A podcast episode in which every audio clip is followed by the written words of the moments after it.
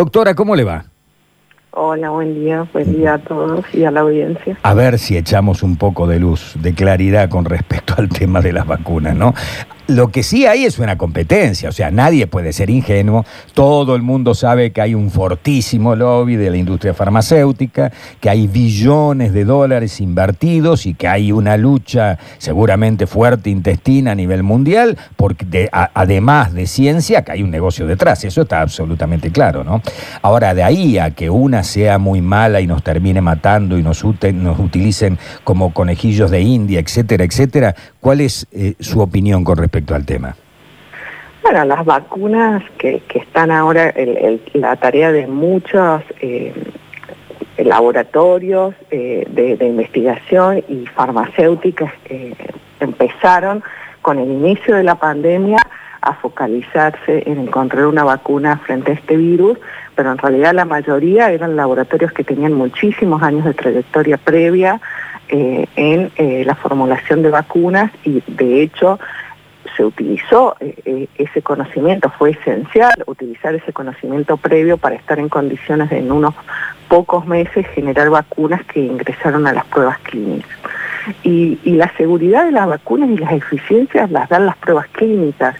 Eh, muchos, digamos, ven con suspicacia la, velocidad con que se han generado las vacunas y sin duda es, un hito en en la carrera científica, digamos, de generación de vacunas, en, lo que sabemos anterioridad, lo, que ha ocurrido con las vacunas anteriores, pero esa velocidad que ha podido tener la comunidad científica y las farmacéuticas para generar vacunas, como dije recién, se basan en años de experiencia, en plataformas que se vienen investigando, entonces toda la parte de la generación de conocimientos ya estaba realizada y además también se ha ganado muchísimo tiempo, como vos dijiste, invirtiendo los recursos en los cuales los estados de, diversos países del mundo han aportado fondos para poder realizar a mayor velocidad las pruebas, porque muchas veces las pruebas llevan mucho tiempo porque hay que recaudar los fondos para, por ejemplo, como son los estudios fase 3, que son que se vacunan decenas de miles de voluntarios en muchos países del mundo, esos estudios eh, requieren muchísimos fondos y si esos fondos están disponibles se puede hacer las vacunaciones más rápido y mientras se pueda vacunar o conseguir la cantidad de voluntarios que requiere el estudio más rápido, más rápido se pueden analizar los resultados. Y estas son las últimas noticias que estamos viendo esta semana, donde vemos que varias de las vacunas que están más adelantadas y que iniciaron eh, su fase 3, están empezando a brindar resultados de estudio, de análisis intermedios que se llama. La, fase 3 no ha finalizado, pero sí eh, los protocolos de fase 3 preveían la posibilidad de hacer estudios intermedios antes de la finalización para empezar a tener los primeros datos de eficiencia. Y eso es lo que tuvimos primero con Pfizer, que eh, informó que había encontrado en este estudio intermedio realizado en eh, pacientes, en 96 pacientes que mostraron infección, pacientes que habían participado como voluntarios en sus estudios, eh, para, que para que sepan, la, fase 3 involucra personas que reciben verdaderamente la vacuna y personas que reciben lo que se llama un placebo, una solución fisiológica o otra vacuna que no tiene nada que ver. Eh, estos estudios son a doble ciego, es decir, ni la persona que, eh, ni el médico que inyecta o la persona que inyecta, ni la persona voluntaria que recibe sabe si recibió la vacuna verdadera o el placebo. Y ellos después se les pide que siga su vida normal y se los analiza para ver en qué momento hay infección. Y cuando hay infección en estos estudios intermedios se analizan las personas que participaban en el estudio, eh, aquellos que se infectaron y un comité independiente analiza si esas personas que se infectaron recibieron la vacuna o habían recibido placebo. De ese análisis vieron que de los 96 infectados que hubieron en, el protocolo de Pfizer, por ejemplo, un número muy pequeño habían estado vacunados y la mayoría habían recibido placebo. Entonces de ahí se calcula el porcentaje de eficiencia. Ese fue el primer resultado, entonces el de Pfizer, y después ayer salió eh, el, análisis intermedio de la vacuna rusa, la Sputnik B, que, que fue realizado en un número menor, 20 pacientes, y ayer también se informó que la semana que viene van a estar los resultados preliminares de Moderna, que es la vacuna que desarrolla principalmente y se prueba en Estados Unidos. Desde su experiencia, estas tres en, más avanzadas, en estado 3, porque a ver, a mí me parece que la gente se relajó mucho con toda esta información. Ya compramos tanto, ya le compramos a este, a este, ya tenemos 12.500 dosis de acá, 7 millones de allá. Entonces, la gente como que se relaja. Bueno, muchachos, ya está la vacuna, hagamos el asado que venimos posponiendo. Digo, desde el punto de vista de la comunicación, la ansiedad de los políticos por llevar una buena noticia en medio del desastre, eh, equivoca también a la gente, ¿no? ¿Realmente cuándo se podría estar vacunando con estas vacunas desde su experiencia, doctora? Bueno, las vacunas tienen que culminar la fase 3, o sea, algunos, si los estudios, estos análisis intermedios fueran muy concluyentes, se podría eh, llegar a eh, solicitar la aprobación de vacuna antes, pero eh, digamos, la, la secuencia normal debería ser que los estudios terminen fase 3, y eh, las entidades regulatorias de distintos países analicen la información provista. Eh, también lo que espera la comunidad científica mundial es que esos resultados se publiquen, porque hasta ahora todos los datos que tenemos son gacetillas de prensa y es importante entonces que esos resultados sean verdaderamente publicados en trabajos científicos para que puedan ser analizados por distintas personas, más allá que la el análisis final y la aprobación final lo dan los entes regulatorios de cada país y por lo que sabemos las eh, farmacéuticas que están desarrollando las vacunas estas que están más avanzadas están prácticamente en tiempo real brindando información a las, entidades regulatorias más importantes, la OMS que no, no regula ni aprueba vacunas, pero sí puede certificar, o sea, puede hacer un primer análisis que es luego tomada por las entes regulatorios de cada país y después los entes regulatorios más conocidos y preferentes son los de Europa y quizás los de Estados Unidos, pero luego cada país tiene su propio ente regulatorio. Y nosotros tenemos la ANMAT, que es la que finalmente va a analizar por sí, digamos, su propio comité eh, los datos que le provean las farmacéuticas y va a decidir eh, si la prueba para uso en la población argentina. E incluso puede emitir recomendaciones. Nosotros estamos acostumbrados en los calendarios de vacunación, que tenemos uno muy completo en Argentina, que sabemos que las vacunas están destinadas a determinadas personas en determinada edad.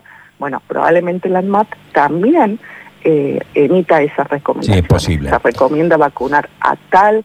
Eh, a los grupos de riesgo, mayores de edad, eh, personal de salud, personal de seguridad, etcétera, etcétera. Ahora, desde su experiencia... La decisión final va a estar tomada en función de los resultados de fase 3 porque dependiendo de cuáles ¿Y cuándo termina eso desde su experiencia? Digo, porque algunos arriesgaban que empezaban a vacunar en diciembre, que en diciembre ya están vacunando a millones de argentinos. Yo creo que, como usted dijo, eh, eh, hay un problema de, eh, ha habido un problema de comunicación y todos, digamos, necesitamos tener buenas noticias, pero hay que ser, hay que ser precavido y bueno, y un mensaje importante para la población es que las vacunas van a, se van a dar en la población una vez que hayan pasado los rigurosos controles de seguridad que tienen. las expectativas de que sea en diciembre prácticamente son inexistentes porque con suerte los estudios de fase 3 pueden llegar a estar terminando eh, eh, en esa época o incluso más adelante. Y después lo que sí está, y sí yo personalmente veo con, muy buenos ojos, es que eh, el Estado Nacional esté negociando con distintos proveedores de vacunas, porque además puede ser que no sabemos cuál es la que, si todas van a mostrar eficiencia o si todos van a mostrar la misma eficiencia para las mismas personas, porque a lo mejor puede haber algunas que eh, eh, sean mejores para personas con comorbilidad y otros para personas de mayor edad o eh, para personas de, por ejemplo, personal de salud, que pueden ser personas sanas, más jóvenes. Entonces es importante negociar con varios, pero además por una cuestión de logística, la, la posibilidad de tener todas las dosis que necesita Argentina de un solo proveedor sería prácticamente imposible. Y en algo que sabemos que está trabajando, porque por ejemplo nosotros ahora estamos en el Congreso de la Sociedad Argentina de Inmunología y anoche nos informaron que miembros de nuestra sociedad han sido citados para un grupo de trabajo eh, con el Ministerio, es empezar a eh, pensar en la logística de distribución, eh, las vacunas suelen tener muchas demandas de refrigeración, entonces es importante planificar en avance para una vez que realmente las vacunas estén aprobados, eh, aprobadas como corresponde, rápidamente se puede empezar a vacunar eh, a las personas en un corto tiempo. Eh, eso demanda una organización y una logística que, va a ser muy desafiante. Bien. Em, doctora, habitualmente esa fase 3 que usted nos decía, em, ¿cuánto puede durar o cuánto duró en, experiencias anteriores? Y si en esta situación extraordinaria de pandemia se, se permite justamente acelerar esos procesos. Eh, la, fase 3, eh, en realidad los objetivos que tienen son numéricos. Se hace un cálculo eh, de cuántas personas se tendrían que vacunar para lograr demostrar la eficiencia de la vacuna y, probablemente todos hemos escuchado que los cálculos en estos momentos por ejemplo, para la mayoría de las vacunas son entre 30.000 y 40.000 personas que se, se, deben hacer en distintas partes del mundo porque, eh, digamos, para, para tener en cuenta posibles diferencias étnicas y esas personas se las vacunan y se espera que tanto el grupo placebo como el grupo, eh, los voluntarios, ya hayan, sean que hayan recibido la vacuna o placebo, se empiecen a infectar. Entonces, por eso, dentro del diseño de esa fase 3, se elige esos países donde haya mucha circulación viral, porque si yo llego a hacer un estudio en un lugar donde la gente prácticamente no se infecta porque no hay eh, circulación viral, eh, me va, voy a tardar muchísimos años en que encontrar la cantidad de infectados que necesito para comparar el grupo placebo con el grupo control. Entonces, normalmente, dependiendo de las condiciones de la infección, una, una fase 3 puede llevar muchísimos años, o como en este caso, si es un caso de mucha circulación viral en muchos países del mundo, yo logro tener la cantidad de infectados que me permiten hacer el análisis de eficiencia de la vacuna mucho antes. Y si además pude vacunar en un, en un corto tiempo, porque tuve los recursos para hacerlo, los recursos financieros me partieron, para poder realmente eh, eh, llevar programas de vacunación a distintas partes del mundo, esos tiempos se acortan mucho.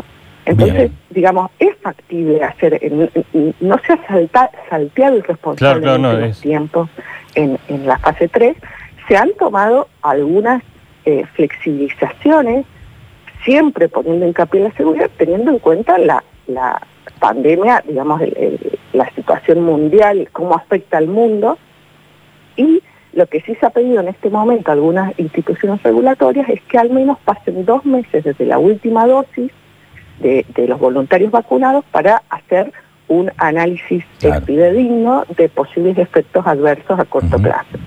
Y con esos datos, con los datos de eficiencia y de seguridad, eh, a corto plazo se van a hacer los análisis pertinentes de eh, si la vacuna es apta para, para vacunar a la población o no ha sido muy clara y haría una última pregunta que no guarda relación directa con esto, a lo mejor la meto en camisa de once varas, pero la gente nos pregunta tanto, tan tantas dudas hay con respecto a esta enfermedad todavía, ¿no? Los propios médicos tienen serias dudas con respecto a la enfermedad y al distinto comportamiento que se da en distintos organismos, en distintos pacientes. Pero la gente está muy preocupada por la inmunidad. Aquellos que se contagiaron y se hicieron el serológico y les dio que tenían 80% de anticuerpos y que podían donar plasma y toda la historia. ¿Durante cuánto tiempo, digamos, tienen inmunidad? ¿Eso tampoco se sabe? No sé si la ciencia cierta, no me, no me pones en un apuro porque básicamente en realidad esa es mi área de especialidad. Menos mal. Eh, eh, no, todavía, digamos, en realidad las eh, publicaciones científicas muestran que la mayoría de, las personas, la gran mayoría de las personas que se infectaron, montan una respuesta inmune robusta que al menos dura el tiempo que llevamos investigando esta, esta, esta enfermedad, que son alrededor de unos ocho meses.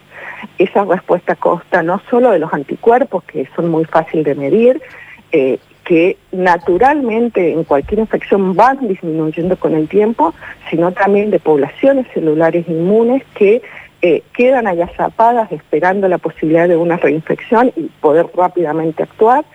Eh, entonces, en principio, el concepto que se maneja es que las personas quedan inmunizadas por un tiempo, como digo, pongamos seis meses podemos dar cierta seguridad hasta ahora. Bien. Ha habido eh, eh, casos de reinfecciones, pero serían como extremadamente raros y serían probablemente en personas que tengan alguna pequeña deficiencia en algún componente del sistema inmune, todavía no está claro. Lo que sí no sabemos si va a ser una inmunidad duradera, de largo tiempo, por ejemplo, para los otros coronavirus que causan los resfríos comunes, que son estacionales, los tenemos en todos los inviernos, se ha visto que la inmunidad es corta eh, y, a- y- y dura aproximadamente de una estación a la otra.